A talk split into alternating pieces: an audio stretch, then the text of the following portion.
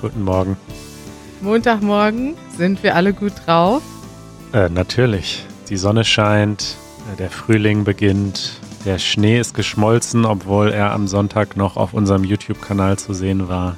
Ja, ne? Das ist, also so schnell hat sich das Wetter noch nie gewandelt, dass wir ein, ähm, ja, gestern ein Video veröffentlicht haben, wo der ganze Park voll mit Schnee ist. Und das Video ist vor einer Woche gedreht worden und gleichzeitig war gestern so der erste gefühlte Frühlingstag. Es waren irgendwie 15 Grad, alle Menschen waren draußen und in Berlin fühlte sich das schon wie Sommer an. Total, ja. Ja, und dann, was ist noch passiert? Wir sind seit einer Stunde stolze Besitzer einer Spülmaschine. Oh, ich gratuliere. Das ist völlig verrückt. Ich fühle mich jetzt so richtig Erwachsen. alt und spießig. Erwachsen ist das bessere Wort. Nee, Spülmaschine ist geil. Ja. Total Lebensqualität. Ich hatte noch nie eine Spülmaschine und jetzt plötzlich sehe ich mich mit ganz vielen Fragen konfrontiert. Ich habe gerade kurz bevor wir telefoniert haben, eine Sekunde vorher noch gegoogelt, war, warum braucht man Spülmaschinensalz? Braucht man heutzutage nicht mehr, oder? Doch, weiß ich nicht. Ich habe auf einem YouTube-Video gesehen, dass es wohl was mit Kalk zu tun hat. Und Berlin hat ja sehr Hm. kalkhaltiges Wasser. Deswegen habe ich es jetzt einfach mal bestellt. Stimmt. Ich kann dir aus der Stiftung Warentest ähm, den Artikel abfotografieren für die besten Spülmaschinen-Tabs. Oh. Ich kann es dir aber auch sagen, die besten sind die von Lidl. Oh, echt? Ja. Ja, ich habe jetzt so öko, so nachhaltige Tabs gekauft. Das ist auch gut. Ja, damit werde ich mich jetzt in den nächsten Tagen auseinandersetzen und mich sehr erwachsen fühlen, denn ich dachte immer, eine Spülmaschine werde ich nie besitzen. Und jetzt ist es soweit. Du hattest doch vorher auch schon eine Spülmaschine Nein. mit dem Namen Janusz. Ach so. ja, Janusz ist unsere lebende Spülmaschine. Das ist toll. Ich gehe immer so um zwei Uhr nachts ins Bett und morgens, wenn ich aufstehe, ist alles gespült und das steht dann immer so da alles aufgebaut auf dem Küchentisch. Ja. Und ich räume dann die Sachen ein. Es ist wie, wirklich wie eine Spülmaschine. Ja. Ja, Manuel. ja. Wir haben ein bisschen Follow-up, wenig Follow-up, aber doch, wir haben einige Kommentare bekommen zum Thema deutscher Humor und ich fand es sehr schön, dass äh, offensichtlich dieses Thema gut angekommen ist bei unseren Zuhörerinnen und Zuhörern und auch bei unseren Patreon-Mitgliedern. Äh, bei Patreon gab es viele Kommentare. Ja, die Leute fanden die Sendung unfreiwillig komisch. Das auch, das war mein Lieblingskommentar von Ron. Hast du den gerade zur Hand? Wollen wir den mal vorlesen?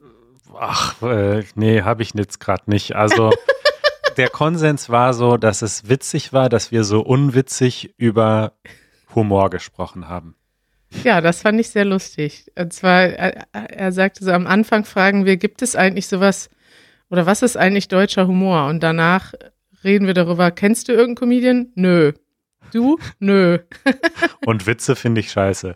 Und genau, und Witze und Comedy, Stand-up-Comedy finde ich eigentlich grundsätzlich doof. Ja, das war unser Beitrag zum Thema Humor.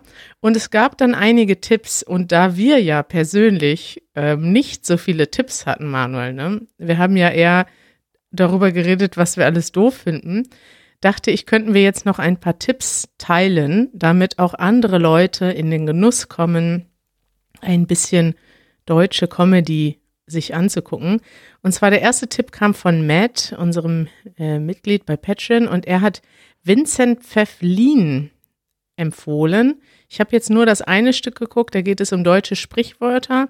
Fand ich ganz okay. Und vor allem ist das, glaube ich, ganz Ganz okay. hartes Nicht, Urteil. ne? nicht so witzig, aber ganz okay. Ich fand es ganz okay. Ganz okay ist ein Kompliment in Deutschland.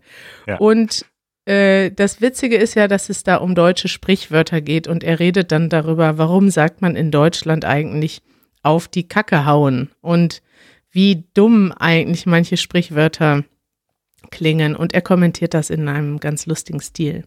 Mhm. Dann hat Brad uns empfohlen, ähm, Henning Wehn. Habe ich auch noch nie gehört gehabt. Hast du den schon mal gehört? Nein.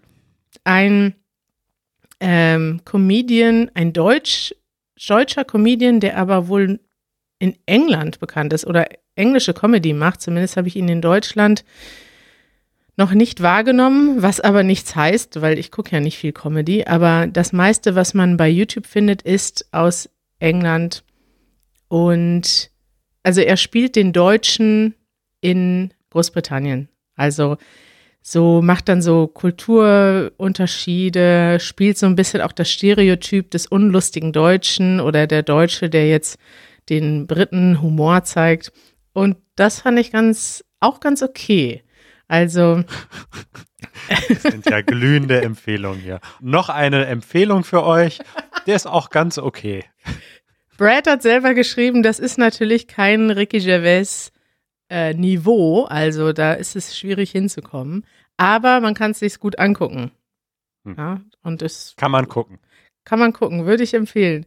Und dann kommt noch ein letzter Kommentar von Joanna und das hat mich sehr gefreut. Sie schrieb, liebe Kari, lieber Manuel, ich höre mir, wenn ich auch deutsche Muttersprachlerin bin, immer super gerne euren Podcast an.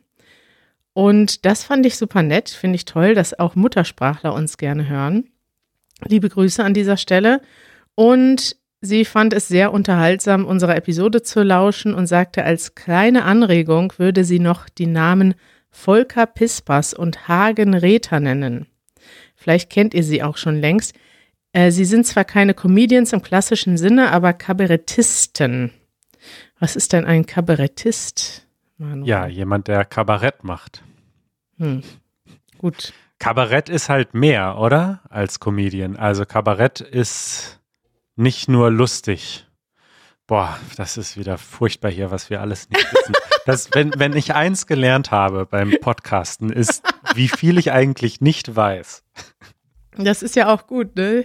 Das ist halt das Problem. Die meisten Leute wissen nichts, reden trotzdem drüber.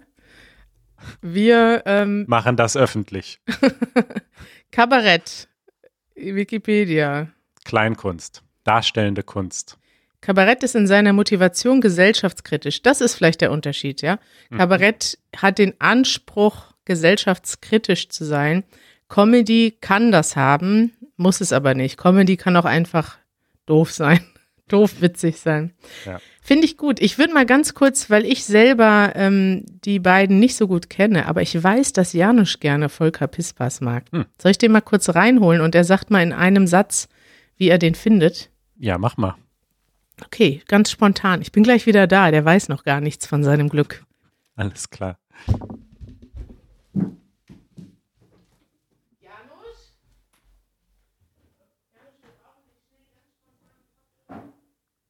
Komm mal her.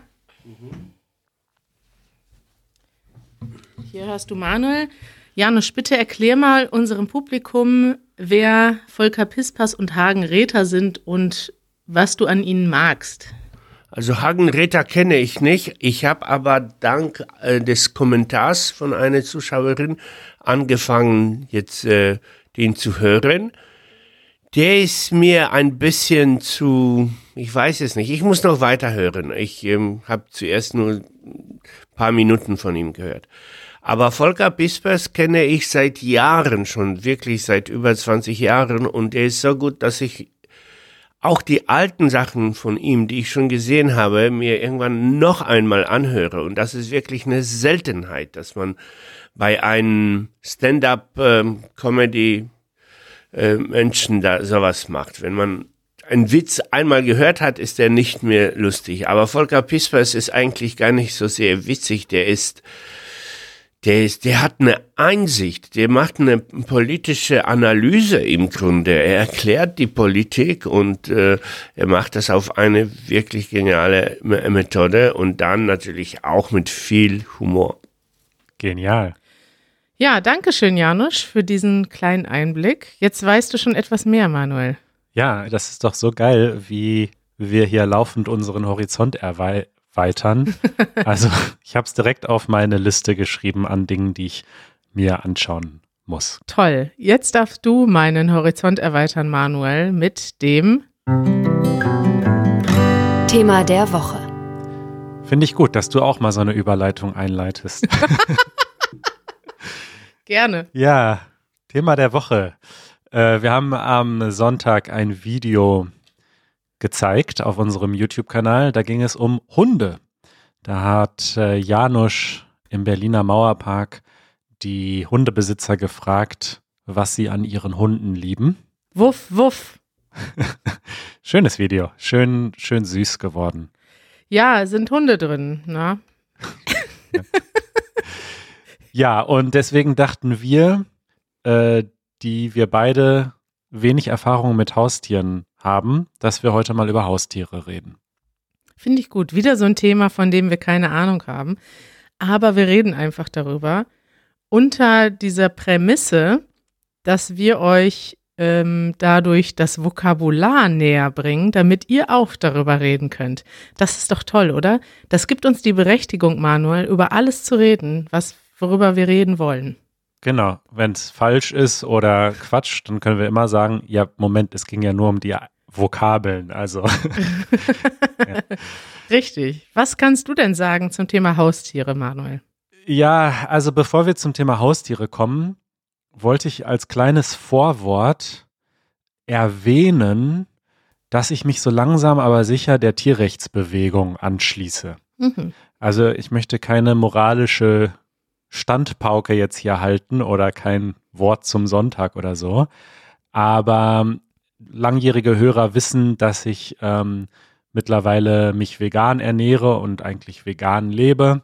Und vor zwei Jahren habe ich noch Fleisch gegessen, vor einem Jahr habe ich noch Käse gegessen und Kuhmilch getrunken und mittlerweile beschäftige ich mich aber sehr intensiv äh, mit diesem Thema. Ich lese gerade ein Buch, was so ein Klassiker ist in der Tierethik und Tierrechtsbewegung, und zwar das Buch Animal Liberation mhm. von dem australischen äh, Philosophen Peter Singer.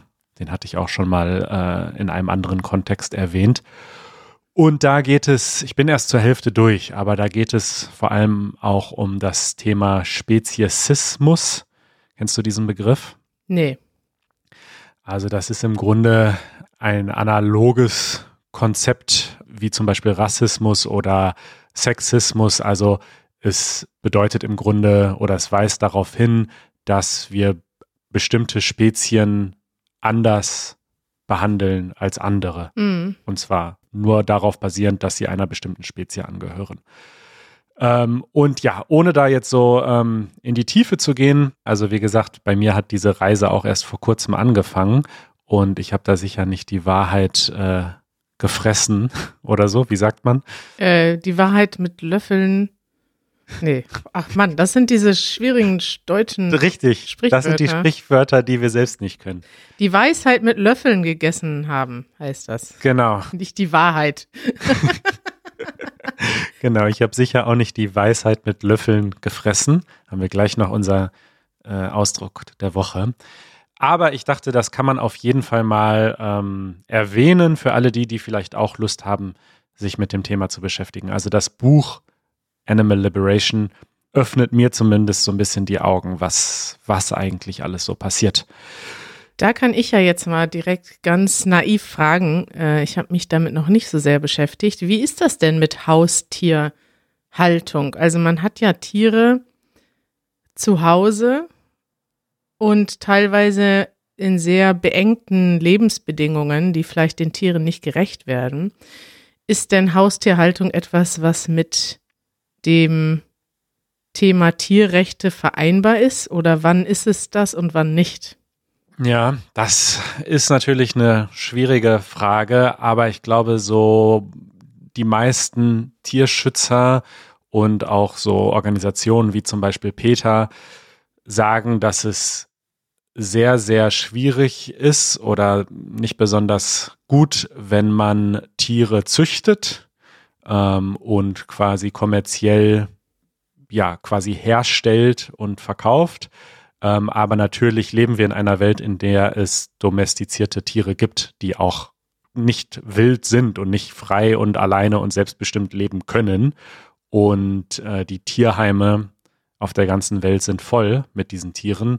Und äh, ein solches Tier zu adoptieren, das eben schon domestiziert ist, dass das natürlich okay ist. Aber das ist in einer perfekten Welt das eigentlich alles gar nicht gäbe. Also in einer perfekten Welt gäbe es gar keine Hunde, die mit Menschen leben, sondern alle Hunde wären im Wald. Aber jetzt kann man nicht einfach alle Hunde frei lassen, weil die gar nicht in der Wildnis überleben könnten. Deswegen Naja, soweit ich das verstehe, sind die Hunde, die es heute gibt, ja eine, eine Tierart, die, die es nie in der Wildnis gab. Mhm. Ja, also das ist ja ein domestiziertes Tier, was sozusagen vom Menschen geschaffen wurde. Naja, ich glaube auch, wir sollten gar nicht so sehr tief auf dieses ganze Tierrechtsthema eingehen. Ich wollte es einfach nur mal so erwähnen als Vorwort und als Denkanstoß. Aber jetzt lass uns über Haustiere reden. Hattest du schon mal ein Haustier? Zählt eine Fliege? nee. Nein, ich hatte kein Haustier tatsächlich. Bei uns in der Familie war das immer so, dass ähm, sich keiner so ganz doll für Tiere interessiert hat, außer Easy. Easy wollte immer Haustiere haben und durfte das als Kind nie, weil mein Vater so diverse äh, Haustierallergien hat und äh, Hm. Hundehaar, Katzenhaarallergien. Und sie hat dann immer sich mit allem begnügt, was machbar war. Ich glaube, sie hatte Fische, Schildkröten, Hamster, Kaninchen glaube ich nicht, das hatten dann die Nachbarn, aber sie wollte, glaube ich, immer Katzen und Hunde haben. Und das gab's nicht. Und jetzt hat Easy endlich einen Hund seit, ich weiß gar nicht wie lange, seit einigen Monaten. Vielleicht auch irgendwann nochmal bei uns im Video zu sehen. Und ist, glaube ich, äh, unendlich glücklich damit und beschäftigt sich auch den ganzen Tag damit. Und Ja. ja, ich sehe, dass das für sie eine schöne Sache ist. Ich glaube, Janisch könnte auch einen Hund haben. Und ja, mich persönlich, ich mag Tiere, aber ja, nicht so sehr, dass ich unbedingt ein Tier haben will, weil es ist natürlich auch Verantwortung und ähm, das muss man, glaube ich, schon unbedingt wollen. Man muss ein Haustier wollen und sich dann auch intensiv damit auseinandersetzen und drum kümmern. Das ist verrückt. Mir wird gerade bewusst, dass Easy und ich so eine sehr ähnliche Geschichte haben, was das betrifft. Ich wollte als Kind auch unbedingt ein Haustier haben. Und äh, das war aber, also meine Mutter hatte keine Haustierallergie, aber wir haben in einer kleinen Wohnung gewohnt und sie war voll berufstätig und das war einfach nicht realistisch. Und deswegen habe ich mich dann auch irgendwann mit einer Schildkröte abgefunden, die allerdings ähm, nur sehr kurz in unserer Wohnung gelebt hat, weil ich irgendwie das Gefühl hatte oder wir hatten das Gefühl, dass es der nicht so wirklich gut ging, weil die hat nicht den Schlaf- und Essrhythmus gehabt, der in den Büchern irgendwie so äh, beschrieben wurde, den sie haben sollte. Ja. Und deswegen haben wir sie dann tatsächlich zurückgegeben in den Laden, wo wir sie gekauft In haben. den Teich freigelassen. Ja, weiß ich nicht, ob sie das überlebt hätte. Also wir haben sie zurückgegeben zu ihren Freunden in, in dem Tierladen. Und ähm, ja, und dann hat sich das bei mir eigentlich so ein bisschen erledigt. Also heutzutage geht's mir eigentlich eher wie dir, dass ich halt viel zu tun habe und viele Dinge mache und immer denke, klar, ich mag Tiere, ich finde Hunde süß, aber ist halt viel Verantwortung und viel Arbeit und schränkt ein bisschen ein. Mhm. Aber äh, ich bin in einer Beziehung mit einer Frau, die Hunde über alles liebt und ich würde schon fast sagen, wirklich braucht zum Leben. Und äh, deswegen haben wir uns jetzt entschlossen, äh, einen ähnlichen Schritt zu machen wie Easy. Easy hat ja tatsächlich einen Hund aus einem Tierheim adoptiert. Hm. Ähm, und wir machen jetzt so einen Zwischenschritt. Also es gibt so etwas, das nennt sich Patenschaft oder Foster Family auf Englisch. Das heißt, äh, wir nehmen einen Hund aus einem Tierheim auf, bis er dann adoptiert wird. Wuhu! Das ist ein Abenteuer. Da ist Joanna sicher ausgeflippt, als du gesagt hast, okay, machen wir. Sie ist ausgeflippt und ich bin, ich weiß nicht, ich freue mich auch richtig darauf, aber es ist tatsächlich auch so, ja, so was ganz Neues, weil es ist halt schon irgendwie ein lebendiges Wesen, um das man sich kümmern muss und Ja, die haben ja auch einen Charakter und so weiter. Also ich bin total gespannt, aber ich freue mich darauf. Also der Hund kommt ähm, in einem Monat ja. aus einem ungarischen Tierheim nach Berlin. Das läuft über so eine gemeinnützige Organisation hier in Berlin, die sich darum kümmern. Ja, und dann bin ich demnächst auch Hundepfleger, zumindest temporär. Geil, Manuel. Ich war überrascht in dem Video am Sonntag, dass da doch relativ viele Leute waren, die gesagt haben, sie wissen gar nicht, wo der Hund herkommt oder also wissen das schon, aber wissen vielleicht nicht, was das für eine Hunderasse ist und dass sie den auch oder ja, den oder die, den Hund adoptiert haben.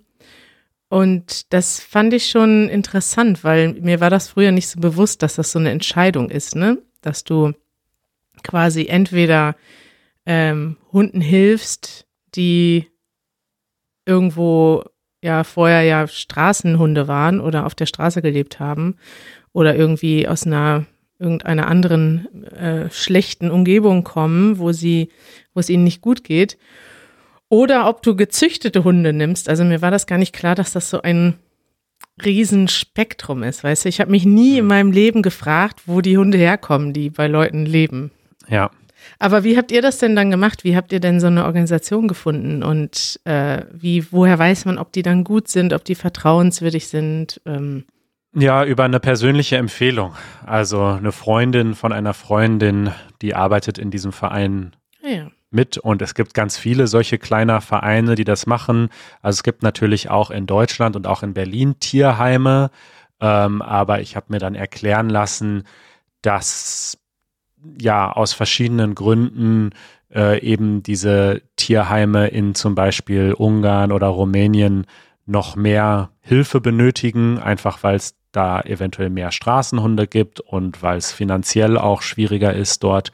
Und deswegen gibt es mehrere solcher Organisationen, die dann ähm, die Hunde nach Deutschland bringen und dann vermitteln. So genau kenne ich mich da auch nicht aus. Also ich habe da ehrlich gesagt einfach dieser Empfehlung vertraut und als ich dann mit denen gesprochen habe, klang das extrem professionell und vertrauenswürdig. Äh, die haben uns auch besucht und interviewt und geschaut, ob das alles passt und unterstützen uns und so weiter. Deswegen, ja, habe ich der Sache einfach mal vertraut. Toll. Manuel kriegt einen Hund. Wir werden berichten. Auf jeden Fall. Empfehlungen der Woche. Ja, Empfehlung der Woche. Wir haben äh, erstmal eine coole Empfehlung von unserem Hörer Luke bekommen, die ich weitergeben wollte. Hm. Und zwar ist das youglish.com. Hast du davon schon mal gehört? Nee. Ziemlich geniale Idee. Und zwar ist das eine Suchmaschine, in der du Wörter eingeben kannst in verschiedenen Sprachen.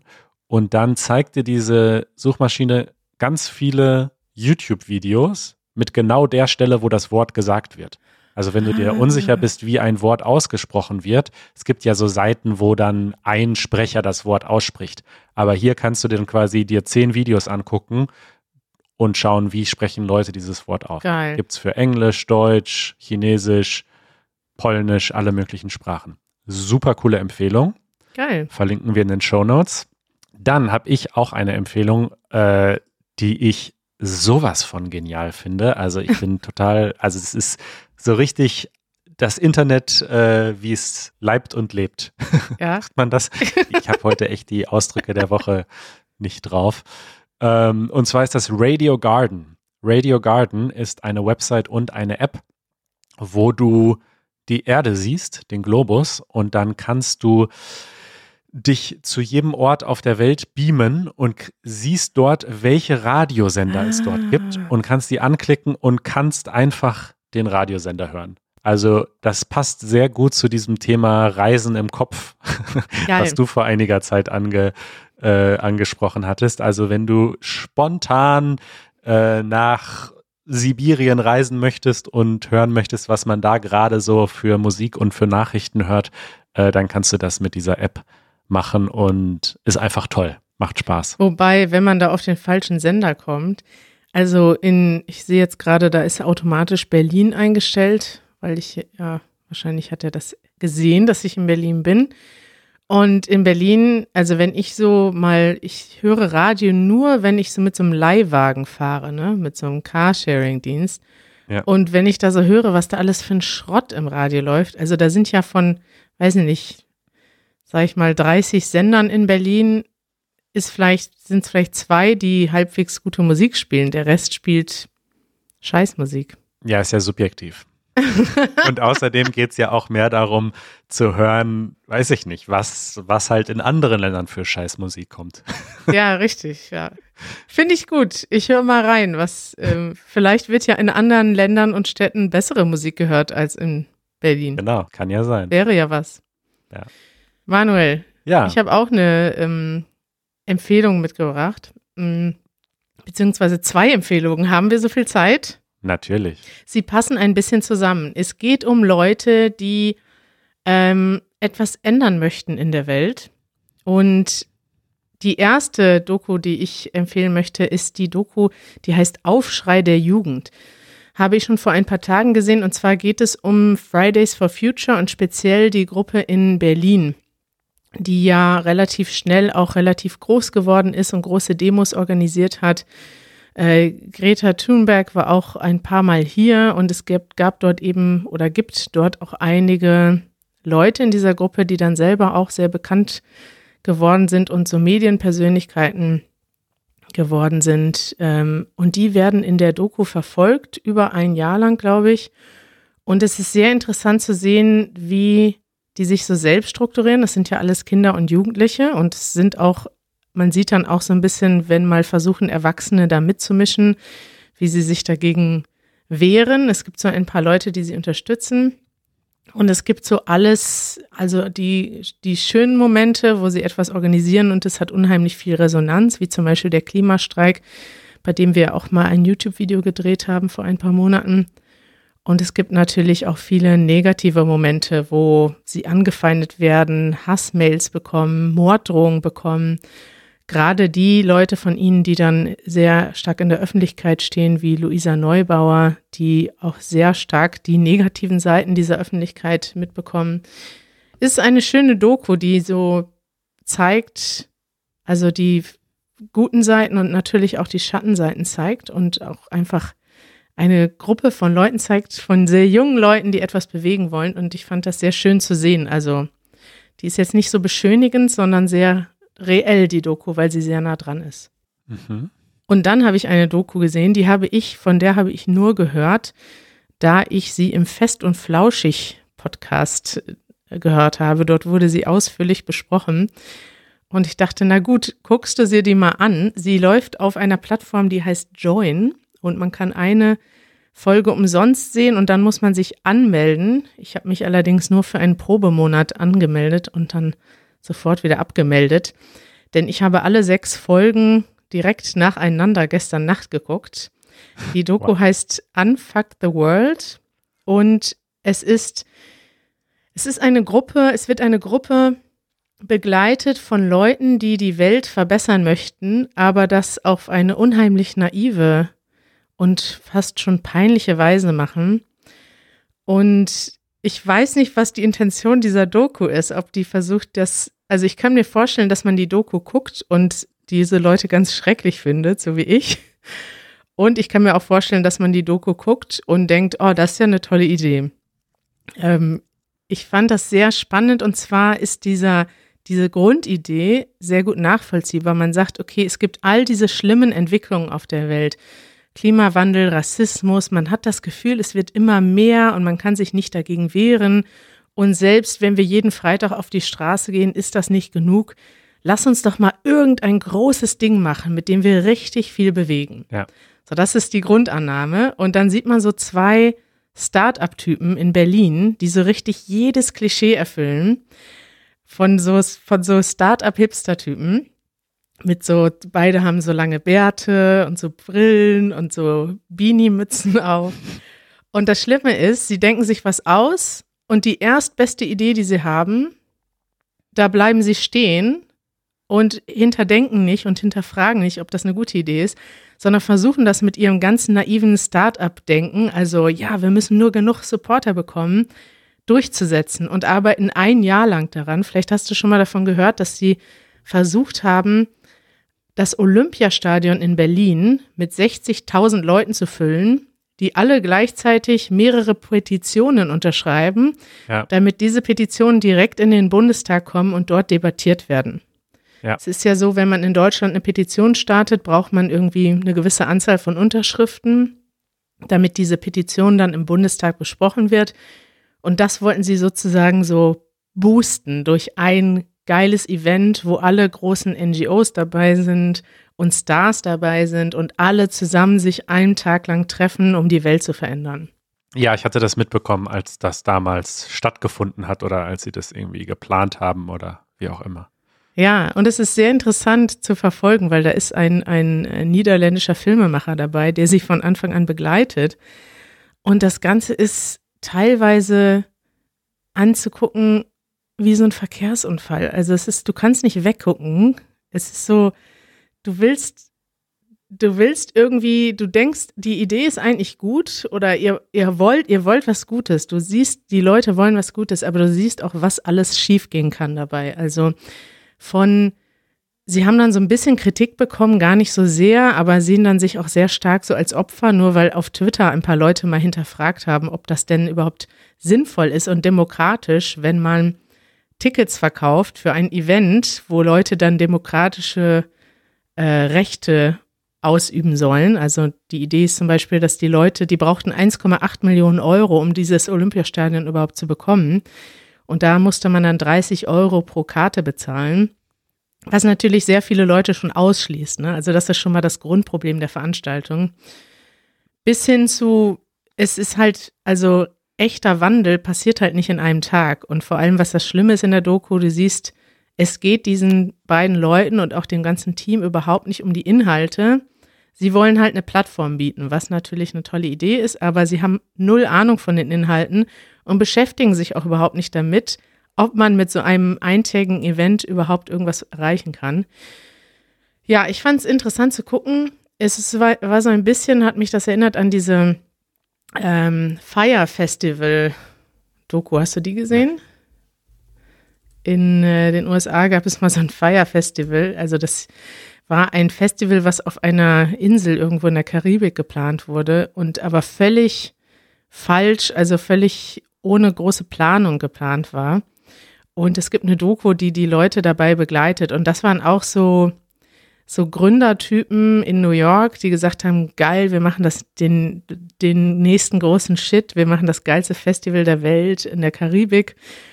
Und die haben aber im Endeffekt, ja, die wollten das tatsächlich durchziehen, haben aber überhaupt nichts richtig geplant. Und im Endeffekt lagen, waren da Leute auf dieser Insel und es gab irgendwie nicht mal, es gab irgendwie eine Katastrophe, es gab nicht genug Zelte, die Leute wussten nicht, wo sie schlafen sollten. Und es war so, ja, interessant zu gucken, wenn man große Pläne hat, aber ja, da muss man natürlich auch gut planen und das war ein Fail. Ja, irgendwie schade anzusehen, und es ist gleichzeitig irgendwie schafft dieser Filmemacher das, einen so in diesen Bann zu ziehen, dass man denkt, oh, ich, ich hasse diese ganze Berliner Start-up-Welt. Also das war so mein Gefühl, das ich davon mitgenommen habe, wo ich nur dachte, oh, wie kann man mit so viel Naivität und so wenig Inhalten so weit kommen? Also sie haben tatsächlich die größte Spendenkampagne der, ich weiß nicht, in Deutschland auf die Beine gestellt. 1,8 Millionen Euro in einem Monat eingesammelt. Wahnsinn. Ja, klingt äh, spannend. Dann haben wir jetzt jede Menge Doku-Empfehlungen für die, für die Woche. Also Aufschrei der Jugend, Unfuck the World und die dritte über das Fire Festival können wir auch nochmal verlinken. Ja. Und, äh, Kann ich auch ihr, empfehlen. Dann habt ihr gut was zu tun diese Woche. Schön, Manuel. Jetzt habe ich wieder zu lang gequatscht, ne? Nee, alles gut. Wir hören uns übermorgen, Kari. Machen wir. Ciao. Bis dann. Ciao.